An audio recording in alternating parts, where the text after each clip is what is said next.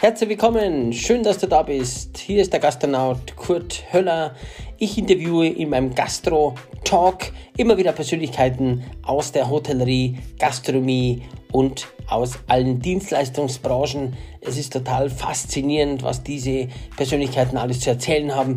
Bleib dran, höre rein und wenn es dir gefällt, abonniere meinen Podcast, sag es weiter und schau auf meine Website www.gastronaut.club.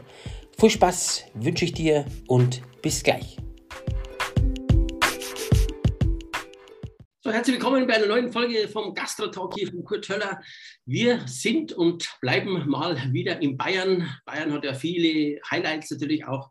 Heute gehen wir mal zu einem Produzenten, der nicht wegzudenken ist in der bayerischen Gastronomie, nicht wegzudenken ist auf dem Münchner Oktoberfest, ist nicht wegzudenken ist natürlich auf den klassischen Gerichten. Jeder kennt das Produkt. Jetzt hat er schon ganz gespannt wahrscheinlich. Wir gehen in die Oberpfalz. Oberpfalz ist äh, innovativ, da gibt es ganz tolle Firmen. Und wir gehen nach Neumarkt in der Oberpfalz. Und dort gibt es einen ganz tollen Menschen, der diese Firma leitet mit seiner Cousine. Und ich darf recht herzlich begrüßen den Timo Burger von Burgis Knödel in Neumarkt. Servus, Timo. Grüß dich, Kurt. Hallo. Servus, herzlich willkommen. Schön, dass du dir Zeit nimmst. Der war an einem Januar in deinem wunderschönen Büro, Sigi, im Hintergrund. Wir machen ja Tonspur und natürlich haben wir auch eine Videodatei hier dazu. Der Timo ist ein innovativer Unternehmer. Ich war selber schon dort, wo haben wir uns kennengelernt. Das ist immer spannend, das sage ich. Anfangs sind wir beim Podcast. Wir haben uns kennengelernt und zwar war der Timo oder ist immer noch der Timo Mitglied ja im Bayerischen Hotel- und Gaststättenverband als Partner, als äh, ja, Netzwerker, als natürlich auch, ja, konnte einiges auch erzählen. Sie waren 2013 im Walchensee-Kraftwerk, dies äh, wunderbar auch ein Ausflugstipp ist, das mein Bruder leitet, da die Gastronomie übrigens seit letztes Jahr im August. Und danach waren die ganzen Partner vom Bayerischen Hotel- und Gaststättenverband, wo wir auch jetzt einmal Grüße gerade bestellen, bei mir in meinem Beach and Burger, da gab es ein Grill-Barbecue. Da habe ich den Timo kennengelernt. Das war 2013, also acht Jahre, nächst, beziehungsweise neun haben wir ja schon mit 2020. Also war eine herzliche Begegnung. Da haben wir uns kennengelernt, Timo. Genau, das erzähle ich immer am Anfang dazu. Und erzähl doch du mal, du bist ein Neumarkter Bur oder Kind oder wo bist du geboren? Ja, geboren bin ich in Oberbayern, in Bayern-Gries. Das ist ziemlich hart an der Grenze zur Oberpfalz. Mhm. Und bin dann aber ja, wie man so schön sagt, zur weiterführenden Schule muss ich dann mit dem Zug damals immer ins Gymnasium fahren nach Neumarkt und dann halt hier in Neumarkt in der Oberpfalz hängen geblieben. Aber im Herzen bin ich eigentlich ein Oberbayer. Und da merkt man schon ein bisschen einen, einen Unterschied zwischen Oberpfalz und Oberbayern, auch wenn es bloß äh, 20 Kilometer sind. Also in Beingries sind sie ein bisschen lockerer drauf als in Neumarkt. Aber ich habe mich schon, hm. schon ganz gut dran gewöhnt. Nein, glaube, die Oberpfälzer sind doch ein bisschen, sind doch ein bisschen mürrischer, ein bisschen wortfauler, ja. nicht ganz so herzlich nach außen hin, aber nach innen natürlich top Leute. Oberpfalz ist super. Ja, ja, definitiv. Also ich mache da gute Erfahrungen. Ich bin ja auch gut vernetzt und kenne ein paar Leute, auch ein paar Firmen auch dort.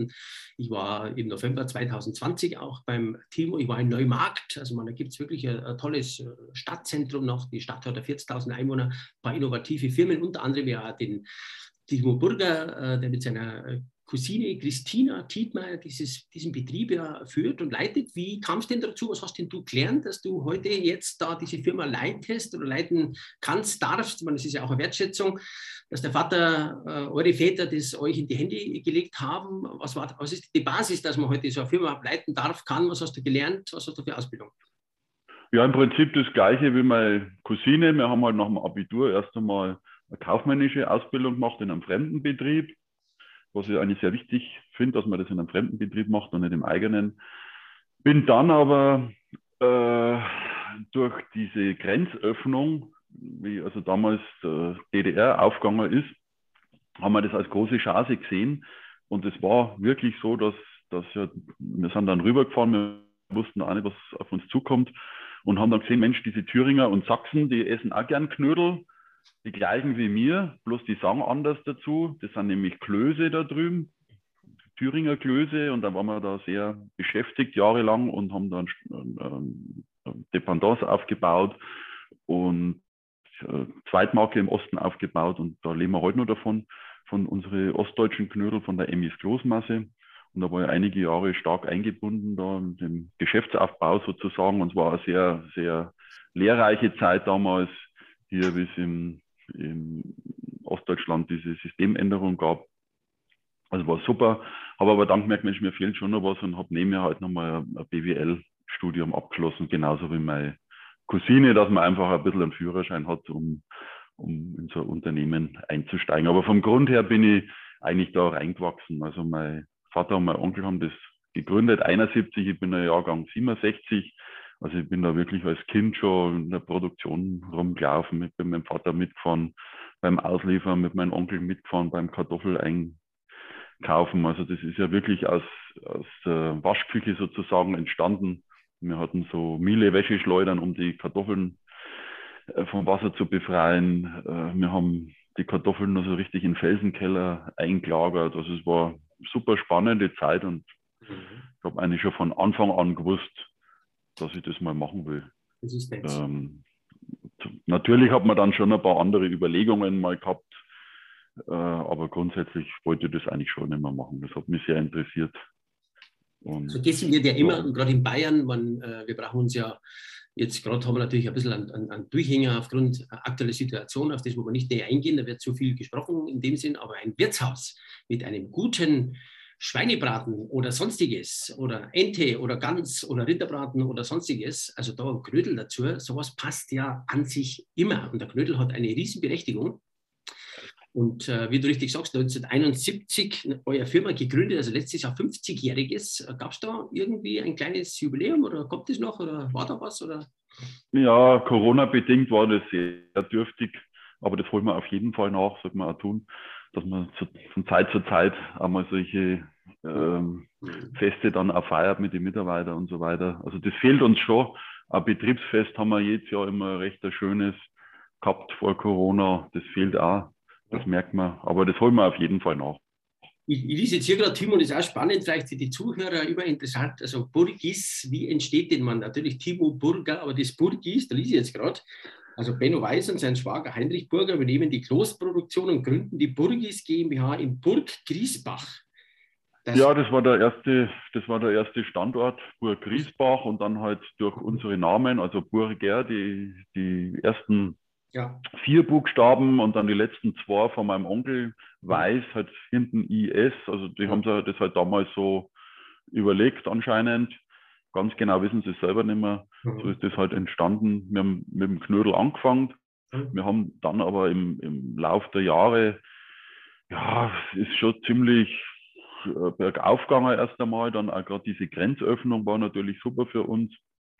Hat sich dann aber im Nachgang ein bisschen verzettelt. Also muss man ganz ehrlich sagen, im, im Nachgang sind wir vielleicht auch zu schnell gewachsen. Wir haben auch zu viel gemacht. Wir waren so in der bayerischen Spezialitätenecke. Wir haben Leberspätzle, Leberknödel, Dampfnudeln und was weiß ich was als ähm, produziert. Hatten zwei Werke. Ähm, ja, und dann gab es aber auch wirklich Phasen in unserem Unternehmen, wo es mal nicht so gut lief. Und das ist eigentlich ganz lehrreich, wenn man die mal durchgemacht hat. Und ich bin eigentlich so in der schlechtesten Zeit, bin ich da mit reingerutscht.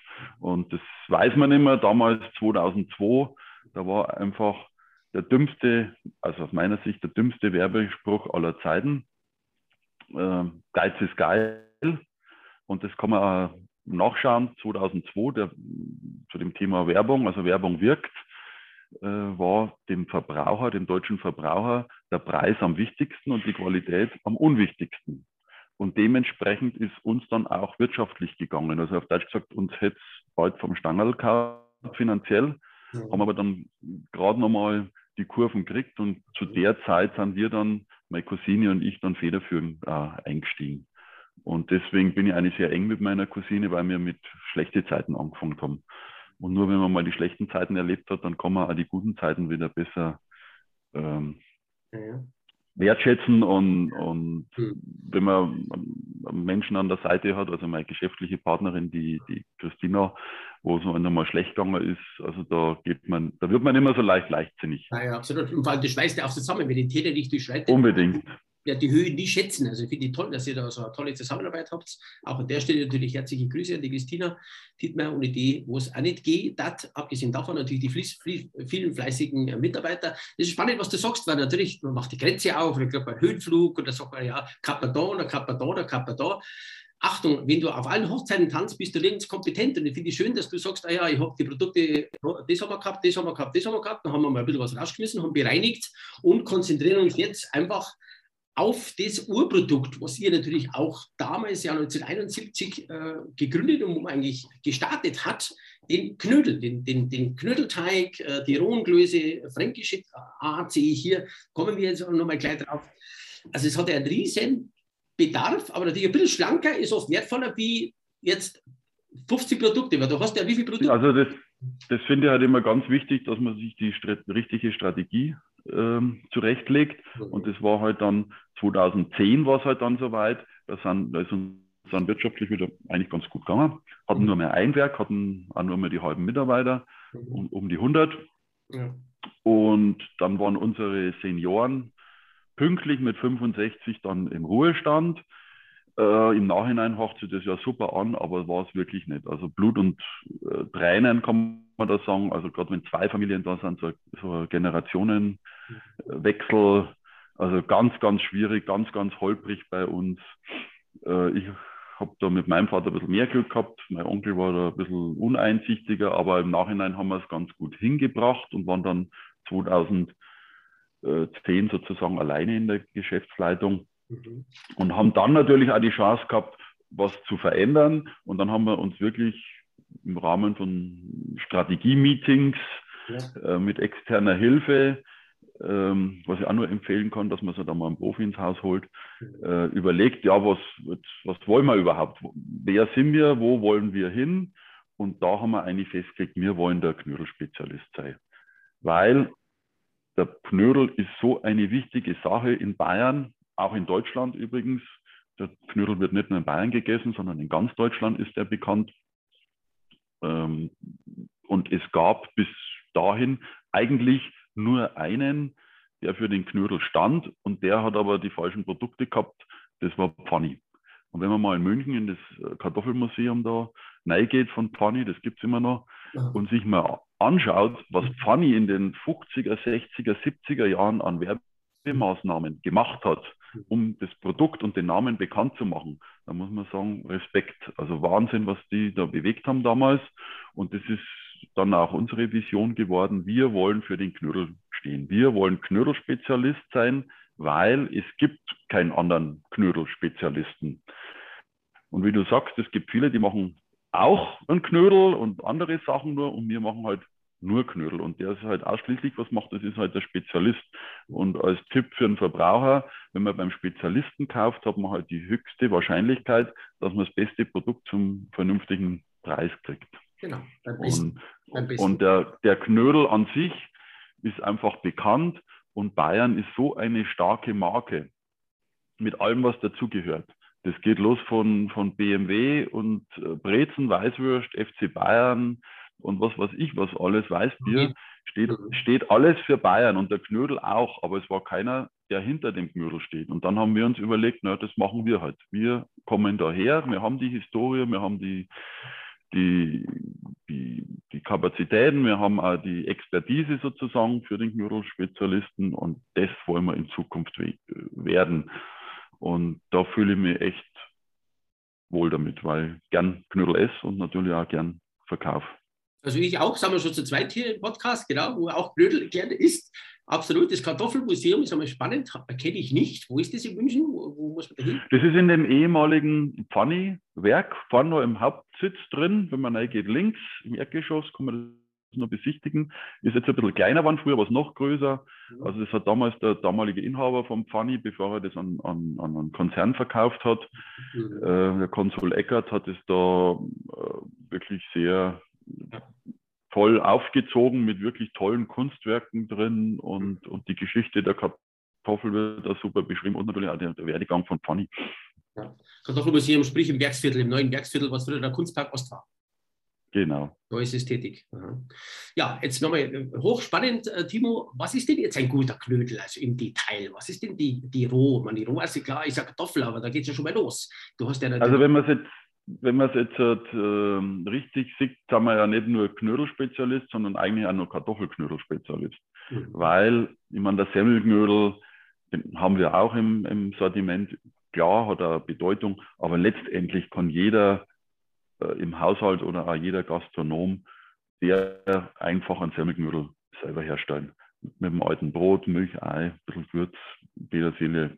Also das, das kriegt jeder hin. Mhm. Mit dem Kartoffelknödel, da schaut es schon schwieriger aus, weil da ist einfach die Kartoffel schon mal das Allerwichtigste, mhm. dass man da die, die richtige Kartoffelqualität hat, die richtige Kartoffelsorte.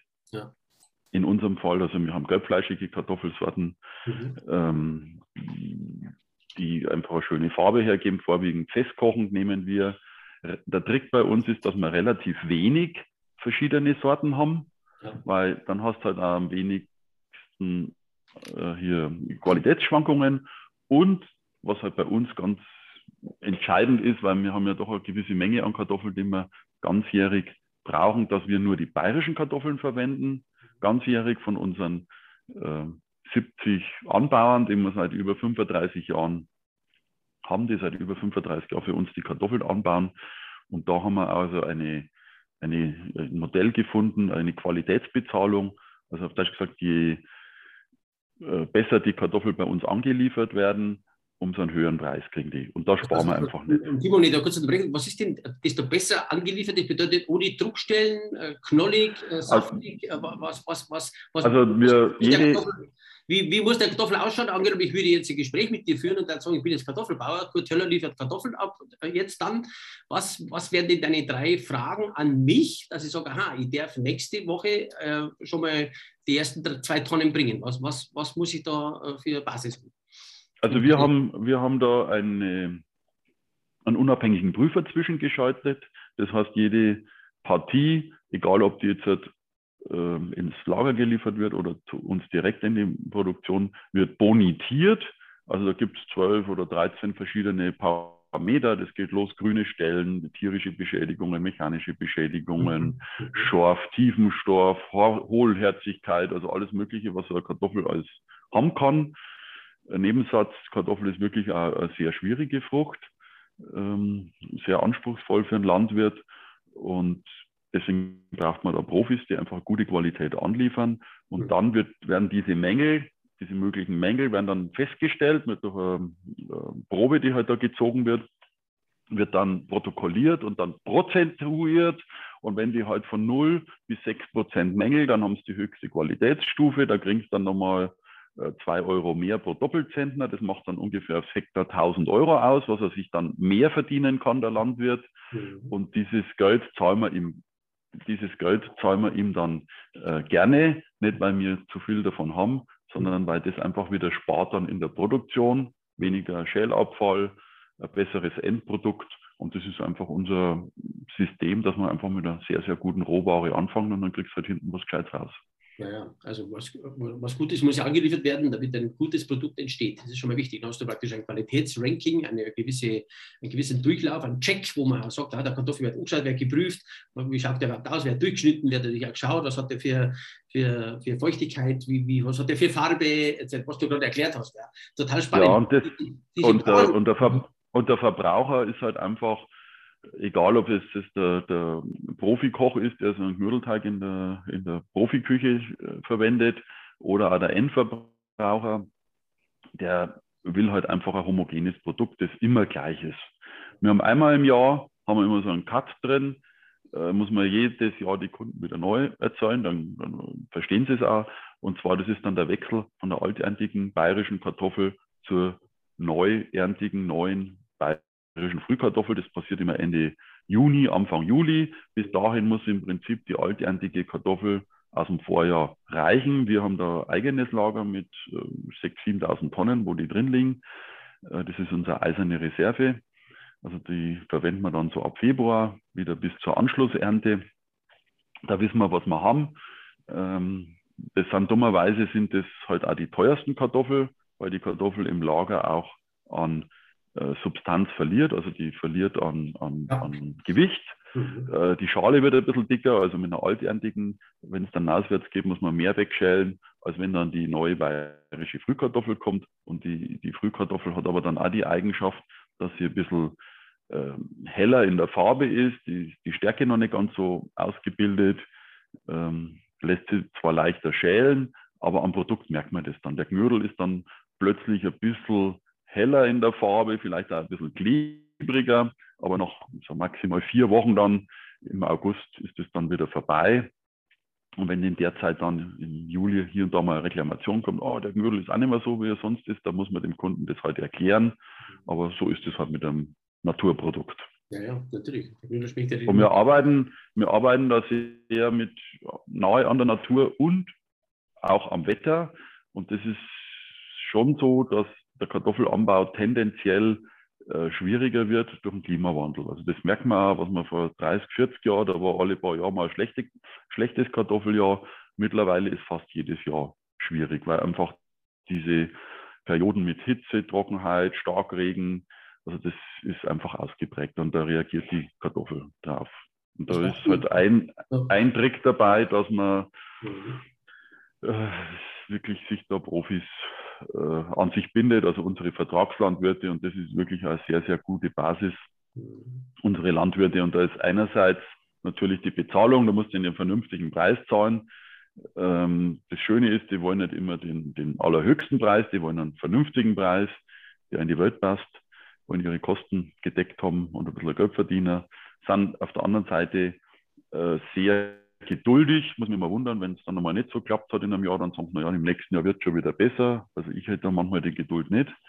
Und auf der anderen Seite spielt dann halt auch das, das, das Persönliche eine Rolle, also dass man sie halt kennt, dass man sie wertschätzt, dass man mit denen spricht, dass man einmal im Jahr ein Ernteabschlussessen macht. Fehlt jetzt auch, ist jetzt zweimal hintereinander ausgefallen, wird auch nachgeholt, aber dass man einfach da mit den Menschen spricht und dann liefern die auch gerne ihre Kartoffeln bei uns ab. Wann ist denn Ernteabschlussessen, beziehungsweise Timo, Frage an dich und an natürlich auch die Zuhörer auch äh, interessant. Wann ist denn die Haupterntezeit der Kartoffeln? Ja, wie gerade gesagt, es geht los mit der bayerischen Frühkartoffel Anfang Juli ja. und dann wird im Prinzip bis in Oktober rein vom Acker weg ähm, die Kartoffel in der Produktion verwendet.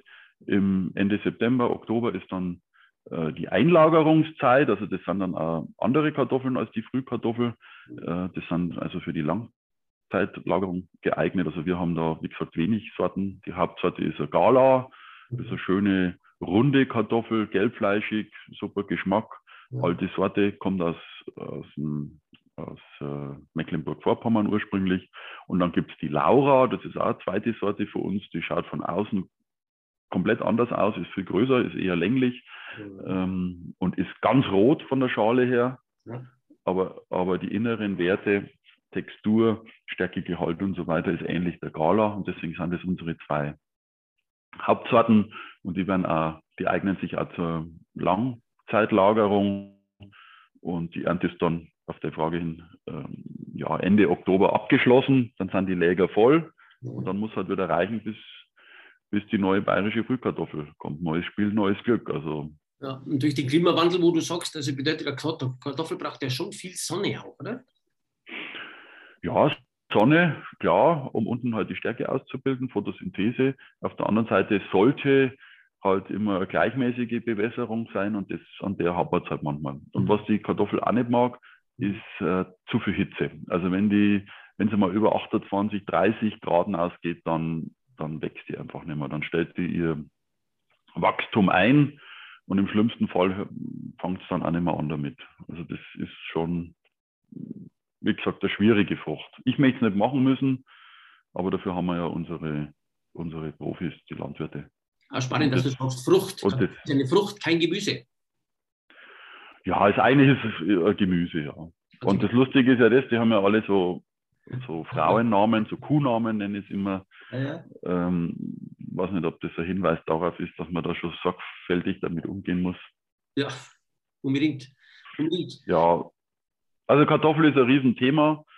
Äh, wir hatten ja im alten Werk unsere Kartoffelakademie, da haben wir das immer erklärt. Ähm,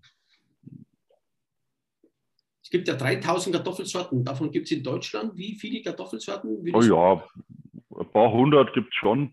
Okay. Werden ja immer neue wieder gezüchtet. Mhm. Ähm, und man muss wissen, man braucht ja für jedes Endprodukt braucht man die richtige Sorte oder die, ja, die richtigen Sorten. Also jetzt zum Beispiel äh, für die Pommes frites Produktion hat man spezielle Sorten, für Stärkeproduktion hat man spezielle Sorten, für, für Kartoffelchips hat man spezielle Sorten und ja. wir haben halt hochwertige Speisekartoffeln, die man auf jedem Bauernmarkt äh, findet. Wie gesagt, die, die Gala, die Laura, die Rita, Jetzt ist ja die, die Belmonda.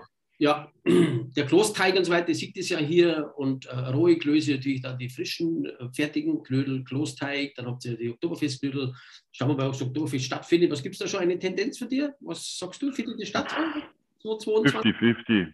Ich würde mich freuen, wenn es natürlich ist, ist klar. Ja. Nicht nur, weil ich da die Knödel hinverkaufe, sondern weil ich selber auch gern hingehe. Mhm. Aber ich, die größte Hoffnung habe ich nicht, ist mein Tipp. Aber lass mich überraschen wenn wir gerade bei den Prozentzahlen sind, ich glaube 60 oder 70 oder auch mehr Prozent aller Knödel vom Dorfest kommen von dir? Ja, so ungefähr. Okay. Also war mal so fast ein bisschen ein Hobby von mir. Ich meine, wir haben halt äh, nach unserem Generationswechsel haben wir im Prinzip drei Sachen gemacht. Das war eins, einmal diese äh, Positionierung wirklich als, als Knödelspezialist. Ähm, dann B, wir wollten damals ähm, ja, das Geschäftsfeld erweitern sozusagen und sind auf die Gastronomie eingegangen, also dass man halt im Prinzip den Knödel für die Gastronomie verkauft. Bis dato hat man das äh, nicht so gut gemacht, hat man ein bisschen vernachlässigt oder sehr vernachlässigt. Und dann war äh, die dritte Sache, muss man dann lösen, weil wenn man in die Gastronomie will, dann muss man auch vorgeformte Knödel machen. Und das haben wir jetzt im Nachhinein gesehen, denke ich, doch ganz gut umgesetzt. Also wir haben halt damals die Knödel vorgeformt, ich sage jetzt nicht erfunden, aber zumindest als erste auf den Markt gebracht, ja. in einer sauberen Verpackung drin, dass man sauber rausnehmen kann. Also es hat, hat, einfach dann vom Produkt her sehr gut funktioniert oder funktionieren unsere Produkte sehr gut. Und somit hat man dann auch die, die Gastronomie erobern können. Und damals, ich meine, das ist auch schon wieder alles zehn Jahre her, wenn man hier noch landläufig gefragt hat, braucht ihr einen geformten Knödel in der Gastronomie? Dann haben eigentlich 90 Prozent gesagt, na, äh, brauchen wir nicht, weil das macht die Oma, sie formt die. Ja. Und mittlerweile ist, dies, ist das ganze Thema gekippt. Also wir sind jetzt gerade so, dass wir mehr geformte Knödel verkaufen als den äh, Knödelteig, auch im Privathaushalt, weil es einfach konvenient ist man macht die Packung auf, zack, ins Wasser rein, man muss nicht formen. Viele Menschen wollen das formen noch, ja. tun dann noch irgendwelche Brotwürfel rein, sollen es machen. Dafür haben wir verschiedenste Klosteige, einen seidenen, einen, einen fränkischen, einen bayerischen, einen rohen, also verschiedene äh, Texturen, für jeden das Richtige. Aber ähm, der geformte Knödel wird schon immer mehr gefragt und mehr verwendet. Und ich persönlich sage Ihnen immer einmal den geformten, zack, Packung auf, rein, super Knödel. Ah, die Knödelinos, die, die kleinen, das ist halt jetzt der Werbeblock hier, ähm, ähm, die, die laufen eigentlich sehr gut. Und dann decken wir einfach das ganze Knödelthema ab. Der klassische Oktoberfestknödel hat ja mit Brotwürfel Füllung wie der Fest. Ja, das kommt, den klassischen äh, Oktoberfestwürfel äh, Knödel gibt es nicht, weil, das muss man auch wissen, jeder Küchenchef auf der Wiesen hat da seine eigenen Vorstellungen. Der eine will zwei kleine mit 90 Gramm, der eine einen großen mit Brotwürfel, ohne Brotwürfel. Äh, die Firma Käfer hat wieder einen ganz speziellen, weil Käfer ist ja halt auch ganz speziell. Da machen wir der, wirklich einen, einen ganz, um, das, um das zu lösen, der für das sagen, was hat der für, für Füllung? ja, der? der hat nochmal einen speziell gewürzten und mit Kurkuma eingefärbten, mhm. ganz tollen Knödel, der super zu seiner mhm. äh, Ende und so weiter passt. Also den machen wir sozusagen eine Lohnfertigung für ihn. Ähm, ja, also da hat, wie gesagt, jeder andere Vorstellungen und, und einen typischen Oktoberfestknödel gibt es eigentlich nicht. Jeder will was anderes. Aber das machen wir natürlich gern. Und vielleicht noch ein, eine Sache, das, das hat uns da ein bisschen auch zum Erfolg geführt, mhm. weil, wie gesagt, das war dann halt mein persönlicher Anspruch, wenn ich schon die Gastronomie mit Knödel beliefere, dann natürlich auch nach München aufs Oktoberfest und da hat uns dann die verpackungsfrei ähm, Belieferung geholfen. Und da muss man auch sagen, da war der erste Kunde, war dann, war dann Käfer, die sich das System angeschaut haben. Wir produzieren die Knödel auf Tabletts und die Tabletts legen wir dann in sogenannte Hardenwägen. Die kennt man von der Autobahnraststätte, wo man halt die Tabletts schiebt. Mit Türe. Dann sauber, sauber foliert. Mhm. Äh, sind dann an die, weiß ich gar nicht, je nach Größe, an die 2000 Knödel auf so einen Wagen.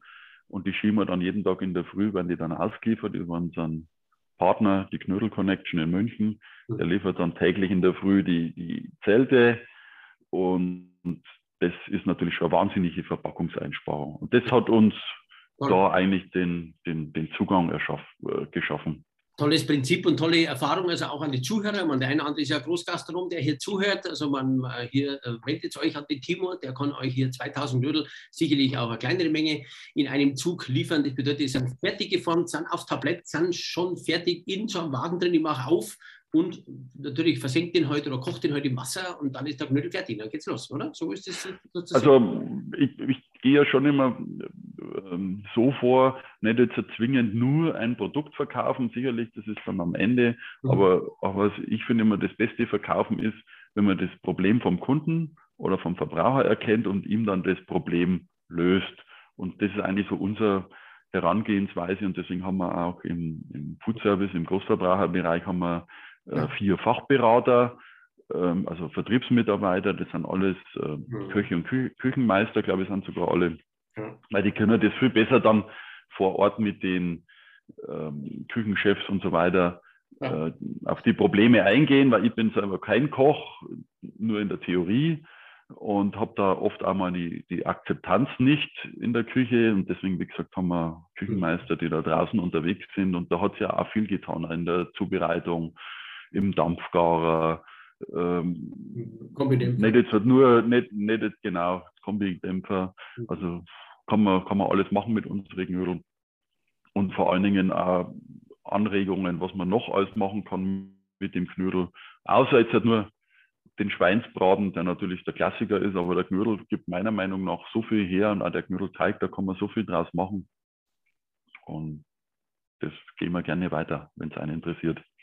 Jetzt verkauft ihr im Jahr 27.000 Tonnen Kartoffeln, also kommen, also 27.000 Tonnen Rohkartoffeln werden verarbeitet, oder? Du korrigierst mich, wenn ich nicht richtig liege. 27.000 Tonnen, das sind ja dann schon natürlich ein paar Knödel. Äh, wie ist denn der Anteil da Einzelhandel und Großhandel? Du sagst, die Großhandel ja, also, die Gastronomie, also den Gastro, den Gastro-Großhandel, man, man kriegt die Knödel ja beim äh, Schmied oder Söchering, beim Hamburger, bei allen einschlägigen Großhändlern, die mit Foodservice zu tun hat. Wie ist da der Anteil prozentuell? Also das ist ja eine grundsätzliche Sache bei uns auch, dass wir das über den, über den Fachhandel vertreiben. Also wie du sagst, die üblichen Verdächtigen, du hast jetzt schon ein paar aufgezählt, da gibt es natürlich noch größere Chefs, Kulinar, Transgomi, Metro und wie die alle heißen. Das haben wir also wirklich auch national unterwegs. Ja. Also in ganz Deutschland. Und das Schöne ist, der Knödel, wie gesagt, wird auch in ganz Deutschland gegessen. Es gibt das größte Wirtshaus das größte Wirtshaus, haben wir mal sagen lassen, ist ja in Berlin mit über 3000 Sitzplätze. Das ist das Hofbräuhaus. Aber da gibt es auch Franziskaner und Augustiner und auch in, in Hamburg gibt es zwei Hofbräuhäuser und die Brauhäuser in Düsseldorf und in Köln und sonst wo. Also der Knödel wird schon gegessen. Mhm. Und auf der Frage hin, das war vor Corona, war das an die 40 Prozent von unserem Absatz, Umsatz. Der Rest war halt praktisch für einen Endverbraucher. Corona hat da einiges durcheinander gebracht. Mittlerweile sind wir aber fast wieder auf, auf Vor-Corona-Niveau. Also ja. läuft ganz gut wieder. Ich habe da persönlich auch stark mitgelitten mit unseren Gastropartner, wo ich ja doch einige auch persönlich kenne. Also das war schon Höchststrafe. Natürlich auf der anderen Seite, glaube ich, war es gar nicht so schlecht, was an wirtschaftlichen Hilfen so äh, lief, aber emotional war es halt brutal. Wenn du deinen Laden zusperren musst, darfst keine Gäste mehr reinlassen. Also das, das stellen wir ganz, ganz schlimm vor. Also Katastrophe. Wie der Wolfgang Sperger vom Hofbräu aus sagt, also wir haben da zugesperrt in einem Wirtshaus, wo ja normal 364 Tage auf ist, nur am Heiligabend oder an einem Tag, glaube ich, haben sie zu im Jahr. Wenn man sich das überlegt und du weißt ja auch nicht, jetzt gut, jetzt haben wir Erfahrung, wir haben ja ein paar Lockdowns hinter uns, aber im ersten Lockdown weiß man ja gar nicht, naja, wann sperren wir den wieder auf? Sperren wir überhaupt wieder auf? Was Existenzängste, sonstiges, ja, mittlerweile können wir bisschen, bisschen ich sage jetzt mal vielleicht vorsichtig, ein bisschen leichter damit umgehen, kriegen auch wirtschaftliche Hilfen natürlich auch. Und äh, wenn du sagst, der größte Wirtshaus äh, steht in Berlin, ist das nicht das Hofbräuhaus in München, das größte Wirtshaus. Von den Sitzplätzen her ist anscheinend das Berliner größer. Aha. Aber ist ja ein bisschen, äh, ich habe mir es schon angeschaut, ja. weil ich mir immer gerne alles selber anschaue. Mhm. Ist halt so eine Halligalli-Veranstaltung. Ja. Aber mei, wenig, wenig läuft. Da vielleicht schon leer ins Hofbräuhaus. Und bei der Gelegenheit hast du natürlich auch einen, einen äh, Knödelbeauftragten oder einen Markenbotschafter, ist der Andreas Geitel, ja, den man erkennt als Fernsehkoch, natürlich auch lange Jahre Küchenchef beim Herrn Ponkratz, natürlich oben im Salvator, im, im Nockerberg und natürlich jahrelang auch äh, Küchenchef im Winzerer Fandel auf dem München Oktoberfest, auch herzliche Grüße. Und dann gibt es auch die Knödelretteralm. Das ist ja spannend. Also ich war ja im November 2000 im Neuen Markt. Also man kann sich den Betrieb natürlich auch anschauen. Und wenn einmal spontan jemand vorbei ist, der Klima, wenn er da ist, kann man sogar läuten. Ich bin da auch empfangen worden. Du warst gerade nicht da, weil ich spontan natürlich beim Kunden war in, in der Nähe von Amberg. Und da bin ich da hingefahren und äh, habe ich da gesehen, diese große, tolle Alm. Und davor gibt es ja eine Knödelretteralm. Das ist nochmal spannend, weil du ja gesagt hast, äh, mit der ganzen Corona, mit dem ersten Lockdown, natürlich habe ja dann die eine oder andere Produktion oder Charge übrig. Was hat es denn damit auf sich? Ich finde das nochmal total äh, interessant. Da kann man also hinfahren und da kann man natürlich auch Knödel, die halt begrenzte MHD schon haben, kann man da hinfahren und kann sich selber natürlich da was raus. Da ist auch eine offene Kasse, da kannst du dein Geld einschmeißen. Aber jetzt die Idee ist doch daraus entstanden. Und wie, wie, wie kam es da drauf, Timo? Also zu dein, deiner ersten Frage mit dem Andreas Geit also tatsächlich arbeiten wir seit vielen Jahren sehr vertrauensvoll zusammen in Richtung Vermarktung, in Richtung Produktentwicklung. Also ich schätze den Andreas Geitel sehr. Schöne Grüße an der Stelle. Ja. Äh, wir haben auch schon YouTube-Videos, hat er für uns gemacht äh, und so weiter. Ähm, also ich, sehr, sehr kompetenter Fachmann. Auf alle Fälle. Und ein super Mensch, passt. Ja. Ähm, macht Spaß. Zu deiner zweiten Sache, ja, wir, wir waren ja beim ersten Lockdown, waren wir ja genauso überrascht wie alle anderen und hatten dann plötzlich äh, 60 Tonnen Knödel, Teige, vorgeformte Knödel, Teigwaren äh, am Lager stehen und uns hat keiner mehr was abgenommen. Und 60 Tonnen, wenn man sich das so vorstellt, das sind ja circa äh, zweieinhalb große Sattelschlepper voll Ware. Und ich bin dann Montag in der Früh ins Büro gekommen, habe gesagt, ich habe eine Idee. Da schaut es manchmal immer komisch, wenn ich meine Ideen habe gesagt, äh, wir stellen uns auf unserem Parkplatz hin am Donnerstag, am, am Freitag und Samstag und verteilen diese Sachen in den Kofferraum rein. Wer kommen will, soll vorbeikommen gegen Spende. Wir haben seit vielen Jahren haben wir ein festes soziales Projekt. Das ist hier in Neumarkt die Diakonie. Die betreiben so einen Lebmitladen und äh, Altenheime und so weiter. Also das ist eine langjährige Partnerschaft, was ich sehr wichtig finde, dass man als Unternehmer auch äh, soziales Projekt haben sollte. Und das ist halt unseres. Und dann wir, hatte ich diese Idee, die Knödel zu verschenken gegen Spende. Bin erst, bin erst ein bisschen blöd angeschaut worden, habe dann noch Empfehlung gekriegt von unserer äh, Presseberatung. Da haben wir auch einen Partner mit dabei, externe Firma, die uns da ein bisschen immer zur Seite stehen. Und die haben dann dringend davor gewarnt, haben dann DIN A4 Seiten geschrieben, äh, warum man es nicht machen soll. Ich habe es ehrlich gesagt gar nicht ganz durchgelesen und habe gesagt, wir machen es trotzdem. Und der Erfolg hat uns dann recht gegeben. Ja. Äh, ging dann los, dann Freitag in der Früh. Und wir haben einen Verkehrsstau von das Gleichen da verursacht. Wir waren der einzige Stau in ganz Deutschland an diesem Tag.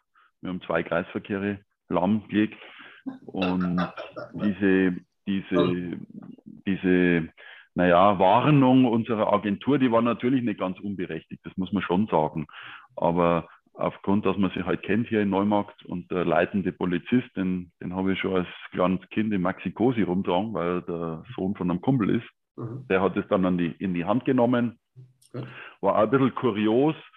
Äh, überall hieß es in die Nachrichten, egal im, im Bayern 3 und überall, äh, daheim bleiben, bleiben Sie zu Hause, Corona und dann zehn Minuten später kam dann die Nachricht, fahren Sie zum Burgis, da gibt es Mürl umsonst. Und wir haben das halt dann so gemacht, dass die äh, Interessenten kamen mit dem Auto, die ganze Unsere ganze Mannschaft stand unten auf dem Parkplatz und wir haben dann zwei, zwei Tage lang alle Knödel in die Kofferräume verteilt gegen Spende. Wir haben dann äh, 25.000 Euro eingenommen, was wir dann auch komplett gespendet haben. Mhm. Und das war rundum äh, tolle Sache. Also wenn man hier liest, im Jahr 2020 hat die Verbraucherzentrale geschrieben, landen, landeten 12 Millionen Tonnen Lebensmittel in Deutschland auf dem Müll. Also wenn man sich das ja mal überlegt, dann ist ja das also ein Zeichen. Ich, ich habe das ja damals auch äh, verfolgt und ich weiß ja, wo du auch bist. Und da ist daneben der Kreisverkehr. Und ich habe mit jemandem unterhalten, hast da wirklich gleich Kreisverkehr in den Raum gelegt. Ja. ja, tolle Aktion, bevor man es wegschmeißt. Ich sage doch immer mal, natürlich ist da die Tafel eine tolle Organisation mittlerweile in Deutschland, ja, wo man sagt, das und das, aber es wird immer noch zu viel weggeschmissen, nach wie vor. Ein Tag über MHD, am gleichen Tag wird es weggeschmissen, obwohl man es ja immer noch natürlich ähm, ja, bedingt hernehmen kann, etc. etc. Tolle Aktion, gratuliere dazu, ganz toll. Lebensmittel, genau, Verschwendung haben wir gesagt. Äh, die was ist das Statement dazu? Weil ich sage, es wird immer noch zu viel weggeschmissen, in der Gastronomie, auch privat, etc. etc. Was ist da dein, dein Statement dazu, der Meinung dazu, zu der Lebensmittelverschwendung nach wie vor?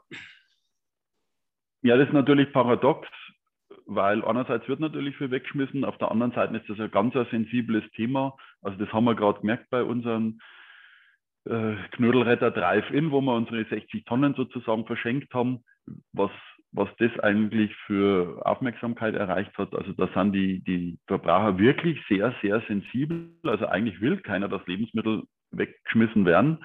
Und deswegen haben wir dann unseren Knödelretter-Shop sozusagen erfunden. Also uns geht es ja wie jedem Lebensmittelproduzenten, Bäcker, Metzger, wahrscheinlich auch Gastronomie, mhm. so, dass wir nie genau wissen, was wir brauchen. Und in unserem Fall ist es halt besonders schlimm, weil wir verkaufen an den deutschen Handel. Mhm. Und da hat man halt gewisse Restlaufzeiten, also vom, vom Haltbarkeitsdatum her. Und wenn man da auf Verdacht produziert, bleibt man immer wieder auf Ware sitzen. Und tendenziell produziert man halt immer zu viel ja. aus dem anderen Grund, weil wir ja äh, belegt werden mit äh, Penälen, also Strafen, wenn wir mal eine Palette nicht liefern, müssen wir Strafzahlung leisten und deswegen haben wir halt tendenziell immer zu viel Ware da. Und im Umkehrschluss ist halt, dass, dass dann auch immer wieder mal was überbleibt und das da haben wir natürlich dann schon unsere Kanäle über Justizvollzugsanstalten und Schadensaufkäufer und so weiter. Also man kriegt schon immer wieder was weg, aber oft halt nicht und dann muss wirklich der beste Ware mit ausreichend MHD vernichtet werden weil wir müssen ja diese Zusagen einhalten. Also Beispiel, äh, wir sagen 21 Tage Restlaufzeit zu und das Produkt hat 20 Tage, dann nimmt uns das einfach der Kunde nicht mehr ab wegen den einen Tag. Mhm. Und das vermarkten wir jetzt in unserem Knödelretter-Shop mit Vertrauenskasse. Also wir haben 24-7, haben wir offen, wird da wirklich rund um die Uhr genutzt. Da können sich dann die Verbraucher äh, beste Knödelprodukte äh, holen mit Vertrauenskasse. Also da steht halt dann dran, was die Produkte kosten, 1 Euro, 2 Euro und so weiter. Und die lassen das Geld einfach da. Und das machen wir jetzt seit eineinhalb Jahren und funktioniert sehr gut. Ja, tolle Geschichte, über so geschaut. Also auch, wer mal in der Nähe ist, unbedingt. Also man kann ja da auch hinfahren. 24-7. Lust auf Burgisflügel, jawohl, toll. Ich habe schon viele probiert und bin ein großer Fan. Jetzt hast du wie viele Mitarbeiter, Timo, in deinem Unternehmen mit deiner Cousine beschäftigt? Ja, mittlerweile so 130. Mhm. Und das ist natürlich schon äh, anspruchsvoll, dass man seine Mannschaft da zusammenhält. Also die Menschen, die bei uns sozusagen an, an ja, wichtigere Posten haben, also unsere Führungskräfte, das sind, egal ob das jetzt in der Werkstatt ist, QS, Vertrieb, äh, Produktionsleiter und so weiter, die sind wirklich ganz, ganz lang dabei bei uns, haben wir wirklich eine tolle Mannschaft, die da hinter uns steht. Ja ähm, wo es ein bisschen auslässt, ist dann wirklich die Menschen, die was arbeiten, also wirklich sich die Fingerträger machen, also an den Maschinen, mhm. Schichtarbeit, teilweise Nachtschicht, also da ist schon schwierig, dass man da Menschen äh, begeistern kann. Jetzt bist du ein sehr wertschätzender Mensch. Wertschätzung ist ja auch mein Thema. Was habt ihr denn für Rituale der Wertschätzung? Ich habe das ja auch wahrgenommen. Du warst ja nicht da. Ich habe gesagt, ich bin ein bekannter äh, vom Herrn Tibor Burger, ja, da kommen wir so mal rauf und so, natürlich, und habe eine Nachricht hinterlassen. Also ich wurde da wirklich herzlichste mit zwei, drei Mitarbeiter Kontakt, Mitarbeiterinnen Kontakt gehabt, du warst nicht da.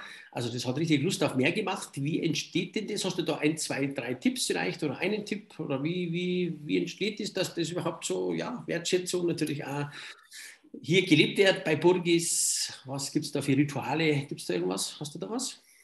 Ein Tipp? Ja, ganz wichtig ist, dass man sich einfach auf Augenhöhe unterhält mhm. ähm, und sich austauscht. Also wie gesagt, wir haben super tolle Mitarbeiter, ganz, ganz lang dabei. Ich glaube, das ist ein Zeichen dafür, dass anscheinend passt. Ja. Äh, was wir als Ritual haben, wir haben unsere Schurfix-Termine, wo wir uns austauschen. Jetzt durch Corona bedingt haben wir es halt früh online gemacht. Mhm. Wir machen einmal im Jahr unser Mitarbeiterfest, habe ich schon gesagt, das jetzt auch ausgefallen ist. Wir machen einmal im Monat machen wir Mitarbeiteressen, also wo, wo wir immer von einem, ja, aus, hier aus unserem Kreis, von einem Gastronomen unser Essen bringen lassen, hochwertig, wo wir dann einmal im Monat das sozusagen ausgeben. Mhm. Ja, mir gibt es ein Weihnachtsgeschenk, es gibt einfach kleinere Aufmerksamkeiten und dann haut es schon hin, wenn einer mal kommt mit einem Problem. Mhm. Ernst nehmen, ganz wichtig, ja. weil wenn er, wenn er, wenn es er nicht ernst nehmen würde, dann würde er auch nicht kommen. Ähm, ja, wichtig. Wichtige Tipps, das, wichtige das, Tipps, ja. ja. der Bürotür ist offen. Ich glaube, das, ist, das ist keine Hexerei und, und vor allen Dingen, was auch, glaube ich, wichtig ist, äh, es geht halt schon mal beim Auto los. Also ich komme halt hier nicht mit dem Porsche hinstellen. Das geht halt einfach nicht. Wenn ich das Bedürfnis habe, einen Porsche zu fahren, ich habe es zum Glück nicht, ähm, dann muss ich mir halt einen Porsche kaufen und lassen den fahren von daheim aus. Ich muss den nicht immer fahren am Betriebsgelände hinstellen und, und hier irgendwo ähm, mhm. Neid vielleicht, Neiddebatte schüren. Also so Kleinigkeiten, da geht es halt los, ein bisschen sensibel sein, ja, dann, dann klappt schon. Auf Augenhöhe, ja. Und was natürlich auch äh, schon wichtig ist, ist natürlich äh, entsprechende Bezahlung, weil da fängt es halt an. Mhm. Und das ist halt hart genug beim deutschen Handel, dass unterm Strich dann so viel überbleibt, dass man ja. alle Mitarbeiter gut bezahlen kann. Hast ja unlängst gesagt, Lidl lohnt sich. Lidl lohnt sich nicht für alle. Man darf das vielleicht auch sagen, weil das rüttelt ja vielleicht den einen oder anderen wach. Äh, es kann natürlich nicht sein, dass natürlich die großen Konzerne geben natürlich den Preis vor, geben den Takt vor. Aber Moment einmal, äh, Lidl soll sich auch für dich lohnen. Das das letzte Mal gesagt. Ich habe jetzt lange überlegt, ob ich das sage am Podcast, aber das kann man auch sagen, etc. Ist ein tolles Unternehmen sicherlich, aber die Einkäufer werden natürlich auch äh, getrimmt und der Preis geht nach unten, die Menge geht nach oben und die kriegen natürlich ein tolles Produkt. Das kann natürlich nicht sein, passt nicht ganz zusammen. Und ja, vielleicht auch ein, zwei Sätze zu dem Thema. Ja, da, da, muss man natürlich schon aufpassen, wie gesagt, dass die Wertschöpfung stimmt, dass man nicht in gewisse Abhängigkeiten gerät. Mhm. Und das ist halt in Deutschland so, man, das sind offizielle Zahlen, da machen fast, äh, also vier Stück machen da fast 90 Prozent im deutschen Einzelhandel, Lebensmittel. Das ist natürlich schon eine hohe Marktmacht. Äh, andererseits schreibt ja jeder die Regionalität auf die Fahnen. Äh, nach außen hin ist die Werbung toll, egal bei wen von den ja. vier. Mhm. Äh, die, die Trends haben die schon erkannt. Ähm, wird auch so kommuniziert, aber letztendlich so richtig gelebt, also da gibt es nur Luft, Luft, nach oben. dass, man, dass man einfach da die, die, die Partner noch mehr wertschätzt. Und da wird man halt in einen Sack geschmissen, also in unserem Fall, wir arbeiten nach dem deutschen Prinzip. Leistung mhm. wird bestraft. Also je mehr äh, Regionen man von dem einzelnen Händler da beliefert, egal ob das jetzt Rewe, Edeka, ja. Kaufland, Lidl oder Aldi ist, mhm. muss man halt dann in die Zentralen nach Hamburg, mhm. nach, nach äh, Köln oder sonst wohin. Und da wird man dann in einen Sack geschmissen mit den großen börsennotierten Unternehmen, ob das jetzt Unilever, Nestle und so weiter ist. Und da ist meiner Meinung nach viel zu wenig Differenzierung. Ich meine, wenn ein großes börsennotiertes Unternehmen da Umsatzrenditen hat von 20, 30 Prozent, dann ist die ja. Frage berechtigt, verdient er zu viel? Aber da wird halt nicht geschaut, was ein kleiner Mittelständler mhm. verdient. Würde sich das vielleicht verändern, Timo, indem du sagst, vielleicht einmal den Umkehrschluss, dass man sagt, den Chefeinkäufer von Rewe in Köln, du hast ja von Rewe gesprochen, wenn du von Köln sprichst, könnte man natürlich auch einladen nach Neumarkt. Und den holt man dann ab im Zug. Ja, wenn man solche, oder? Machen die so? Solche, Versuch, ja? solche, solche, solche Versuche habe ich natürlich auch schon unternommen. Hier und da äh, verirrt sich mal einer zu uns, aber in der Regel wollen die das gar nicht. Die sind auf andere Sachen trainiert, auf Konditionen. Da geht es eigentlich nur ja. um, um Konditionen, um Prozente, um, um drei Stellen hinterm Komma. Da geht es eigentlich weniger um, um Qualität und wo es herkommt. Und mir hat mal dann einer gesagt, ich komme sicher nicht zu Ihnen, weil ich möchte ja gar nicht hier irgendwie äh, Emotionen entwickeln. Und so ist es halt. Ich meine, da muss man sich aufstellen, ist irgendwo mhm. ein bisschen unsinnig, finde ich, aber es ist halt so, das sind die Spielregeln, man muss da auch trainieren, man muss sich da extern beraten lassen, man muss da Strategien entwickeln, man muss das üben, trainieren, bis man da ins Jahresgespräch führt und das ist ein bisschen wie im Kalten Krieg, da wird aufgerüstet.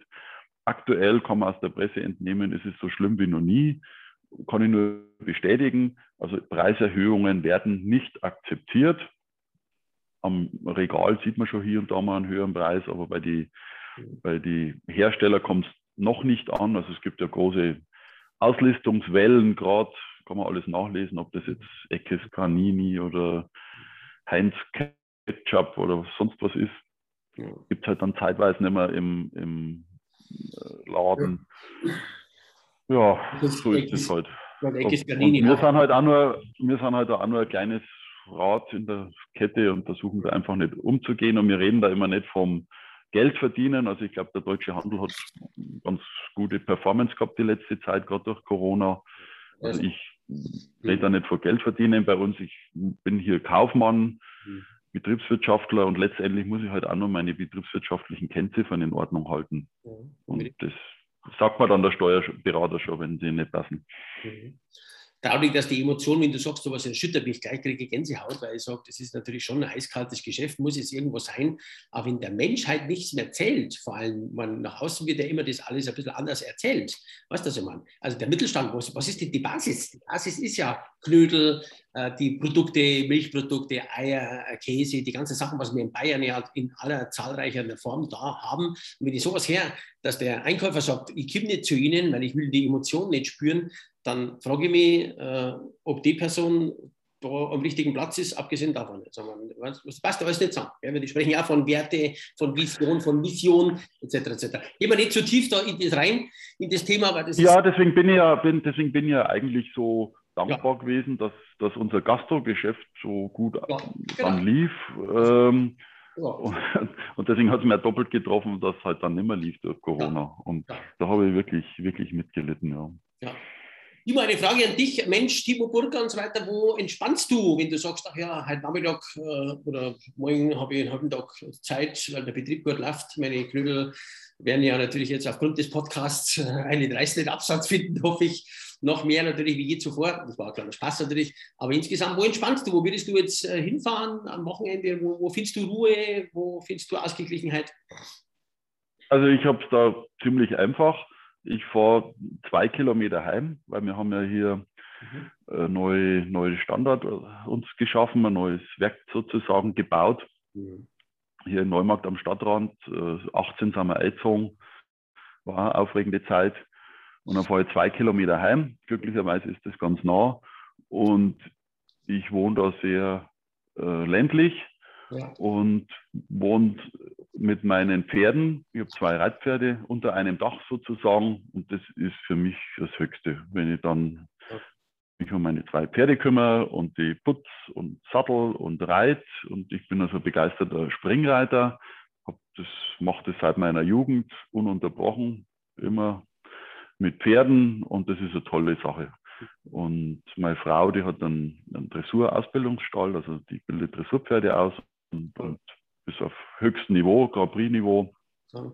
Sie war auf der Olympiade zweimal, sie war Welt, Weltcup und Europameisterschaft und äh, überall international unterwegs und hat wirklich auch ganz gute Pferde ausgebildet, internationale Pferde und das ist unser gemeinsames äh, ja, Leidenschaft, die Pferde und das mache ich unwahrscheinlich gern. Und da vergesse ich einfach alles. Und wenn ich dann mein Pferd auf dem Pferdehänger auflaut und dann auf ein Reitturnier fahrt zur Lernzielkontrolle, weil das hilft nichts, wenn man nur immer daheim ein bisschen rumreiten, man muss sich dann schon mal messen auch. Mhm. Und ich mache das halt hier in ganz Bayern kenne ich ziemlich viele Reitturniere und habe da einen großen Bekanntenkreis seit Jahrzehnten. Und das mache ich mit einer hohen Leidenschaft. Und ich glaube, das ist auch ganz schön, wenn man da was hat, wenn man sich mal mit einem, an so einem Tag am Reitturnier mit ganz was anderem beschäftigt und da kommst du gar nicht auf den Gedanken, dass du jetzt wieder ans Geschäft denkst, mhm. sondern da schaltest einfach komplett ab. Und so Pferde sind einfach super Tiere. Also die, die spiegeln dich ja auch. Pferde sind ja hochsensibel, die spiegeln ja deine Persönlichkeit etc. Jetzt angenommen, du würdest vom Pferdereiten jetzt äh, heute Nachmittag heimkommen und deine Frau sagt, Timo, stell dir vor, wer angerufen hat, welche Persönlichkeit, egal ob jetzt der Nachbar von nebenan politisch oder auch irgendwie ein Schauspieler oder ein gastronomisches Urgestein, Vorbild, über welchen Anruf würdest du dich denn heute Nachmittag freuen, der was sagt, ja, Herr Burger, jetzt endlich habe ich Sie erreicht, ich möchte mit Ihnen zum Essen gehen. Welche Person könnte das sein, wo du sagst, ach, das ist eigentlich, das kann jetzt auch äh, ein Priester sein oder irgendjemand, wo man sagt, aus deinem man hat vielleicht so eine Vision, man sagt, mit der Person werde ich mich ganz gerne mal treffen. Wer könnte das sein und wo würdet ihr zum Essen hingehen? Also ganz, da hätte ich schon ein, ein Petto und zwar ist das, wäre das der äh, Michael Käfer von Käfer München und den Herrn Käfer kenne ich flüchtig, weil wir da halt auch die Knödelchen liefern. Mhm. Und ich habe ihn auch mal kennengelernt und der hat mir auch wirklich ein Schlüsselerlebnis, hat mir der mal beschert. Und zwar war ich da in der Früh um neun zur richtigen Zeit am falschen Ort. Ich hätte eigentlich in einem anderen Büro sein sollen, aber er war in der Früh, wie es halt so ist, als Chef selber da, hat so meine Knödel angeschaut, das hat ihm anscheinend ganz gut gefallen. Mhm. Er hat mir einen Kaffee serviert und haben uns da eine Stunde ausgetauscht. Und am Schluss hat er mir dann sein Geschäftsprinzip äh, erklärt, was ich seit der Zeit also ein bisschen übernommen habe, weil er hat zu mir gesagt, wissen Sie, wir verkaufen lieber etwas mehr und dafür teurer. Und da ist mir eigentlich ein Licht aufgegangen, dass mehr und billiger eine der größte Schmarrn ist. Mhm. Also man muss einfach für seine Leistung, egal ob man jetzt als Arbeitnehmer ist oder was produziert oder was herstellt oder Gastronom, Absolut. muss man einfach entsprechend entlohnt werden, weil sonst ist einfach alles nichts. Und da muss man sich einfach darum kümmern und ich glaube, dass der Herr Käfer da äh, wirklich ein absolutes Vorbild ist, was das Thema Marke, Marketing, äh, Präsentation, also das ist, das ist der, der, meiner Meinung nach einer der erfolgreichsten Gastronomen überhaupt. Und wenn man dann die Käfers Wiesenschenke anschaut, okay, mit diesem Schickimicki, das ist jetzt nicht so mein Ding, aber die Sache an sich, einen, eine Örtlichkeit so begehrt zu machen, dass jeder da rein will und, und Geld nur da lässt, ähm, auf diese kurze Zeit, also ich glaube, dass mhm. keinen anderen gastronomischen Hotspot gibt auf der Welt wie die Käfers Wiesenschenke. Zu dieser Zeit. Ähm, und da würde ich mich gerne mal mit ihm austauschen. Ganz toll. Ich habe natürlich auf, auf, diversen Veranstaltungen, wo er als Speaker war, wie Food Service Forum Hamburg und so weiter, da verfolgt man das. Aber persönlich Gespräch würde mich schon mal freuen, ja. Gut, dann muss ich mal schauen, ob wir da mal was einfallen lassen können. Ganz toll. Timo, wir kommen schon langsam zum Ende. Es ist hochspannend mit dir und kurzweilig. Es gibt ja schon Gastrotalk, Schatztruhe, Schnellfragerunde. Bitte vervollständige meine Fragen kurz und knapp.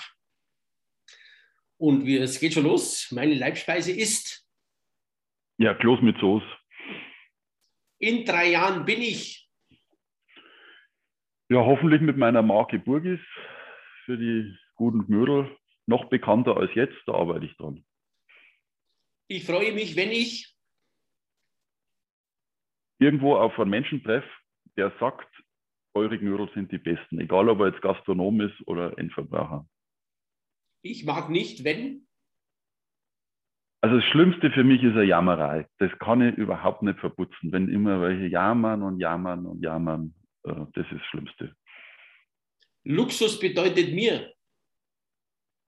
Also mein größter Luxus ist, dass ich mir meine Zeit selber einteilen kann. Ich kann im Prinzip äh, meinen Kalender selber bestimmen. Die Tage und auch die Stunden, das ist, das ist schon Luxus.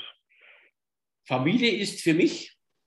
Ja, das Höchste. Also ganz klar, ich bin ja seit über 20 Jahren verheiratet, habe zwei Kinder, die jetzt schon fast alle volljährig sind. Ähm, das, ist, das ist natürlich die absolute Nummer eins in meinem Leben. Gastronomie ist für mich? Ja, äh, eins der schönsten Geschäfte überhaupt. Ist, glaube ich, auch ein sehr schwieriges Geschäft. Aber Gastronomie fasziniert mich sehr und bin da sehr, äh, wie sagt man da, User. Also ich probiere da alles aus. Ja. Was würdest du auf der Welt sofort verändern, wenn du es könntest? Ja, vielleicht ein bisschen mehr, mehr Frieden. Also es ist schon sehr unruhig. Also das sollte man uns echt ein bisschen zusammenreißen, dass es weniger aggressiv wird. Meine Heimat Neumarkt ist für mich meine Homebase. Ich bin hier seit meiner Jugend, kenne hier ziemlich viel, gastronomisch auch toll. Man kann überall hingehen, äh, kann sich austauschen. Also Neumarkt ist eine super Stadt. Mein Lieblingszitat oder Motto lautet? Ja, frei nach Karl Valentin. Heute ist die gute alte Zeit vor morgen. Man sollte sich wirklich hier und da mal reflektieren, hinsetzen und überlegen, Mensch, so schlecht haben wir es doch gar nicht. Ähm, und das, glaube ich, ist ein ganz gutes Zitat. Definitiv, ja. Geplant haben wir 35 Minuten, 40 Minuten. Es wird immer ein bisschen länger. Natürlich, Timo, du hast viel zu erzählen.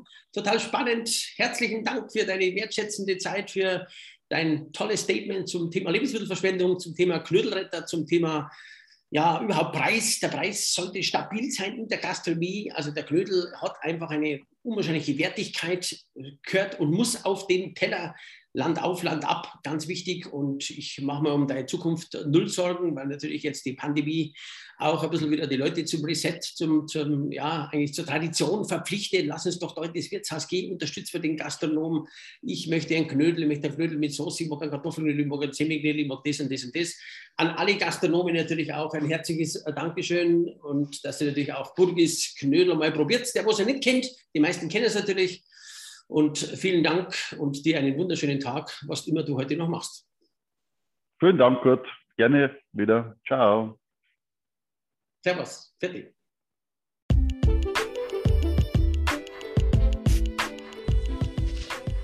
Vielen Dank, dass du bei meinem Gastro-Talk hier dabei warst. Wenn dir diese Episode gefallen hat, dann kannst du gerne natürlich alle Folgen abonnieren hier bei Spotify oder iTunes und mich natürlich auch gerne bewerten. Herzliche Grüße und vielen Dank, sagt der Kurt Höller, der Gastronaut hier aus Murnau in Oberbayern.